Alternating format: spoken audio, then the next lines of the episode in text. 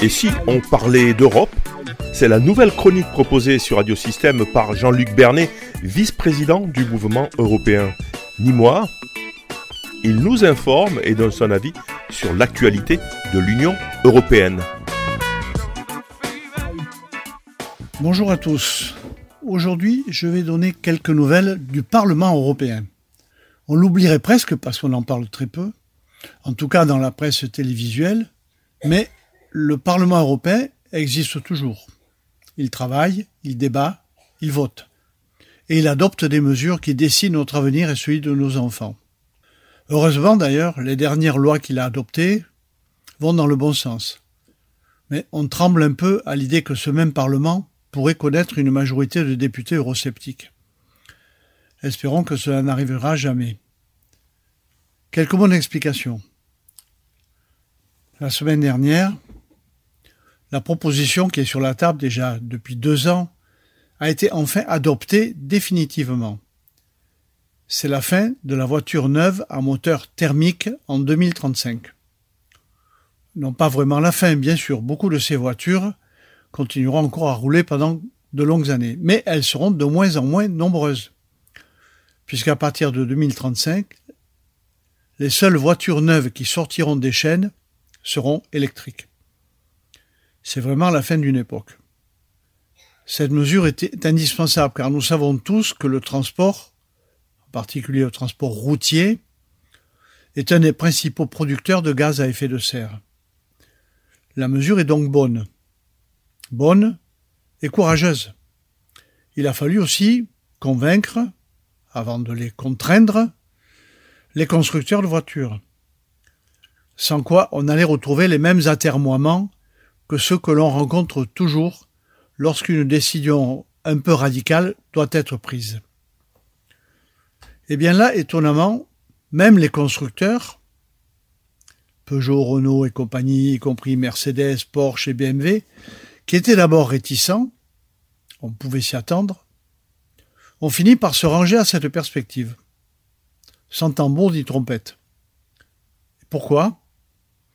Tout simplement parce qu'ils ont compris que la concurrence avec des marques non européennes, bien sûr chinoises mais pas que, allait être féroce. Car de nombreux constructeurs étrangers ont pris déjà depuis pas mal de temps le virage de la voiture électrique. Et puis le Parlement a aussi adopté un texte qui n'est pas une loi, qui est une résolution, mais qui est contraignante pour la Commission européenne, puisque celle-ci doit la mettre en musique.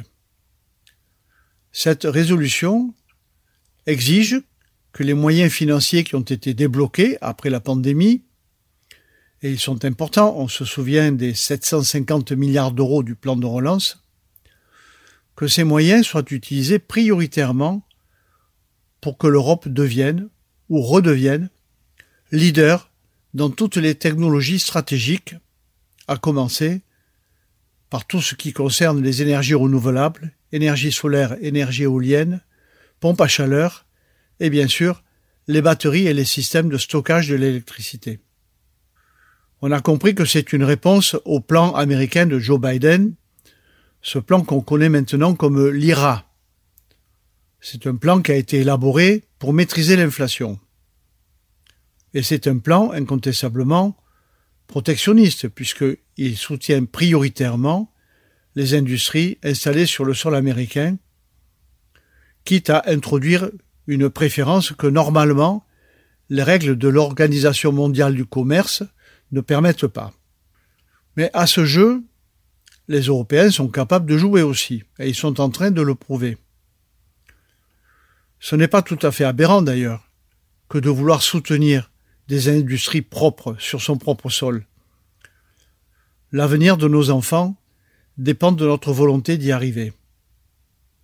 Et sur ce plan-là, c'est le Parlement européen qui montre la voie. Donc, réjouissons-nous. Et cela malgré l'opposition des europhobes qu'on connaît, et même d'une partie de la droite du Parlement européen. C'est triste, mais c'est ainsi.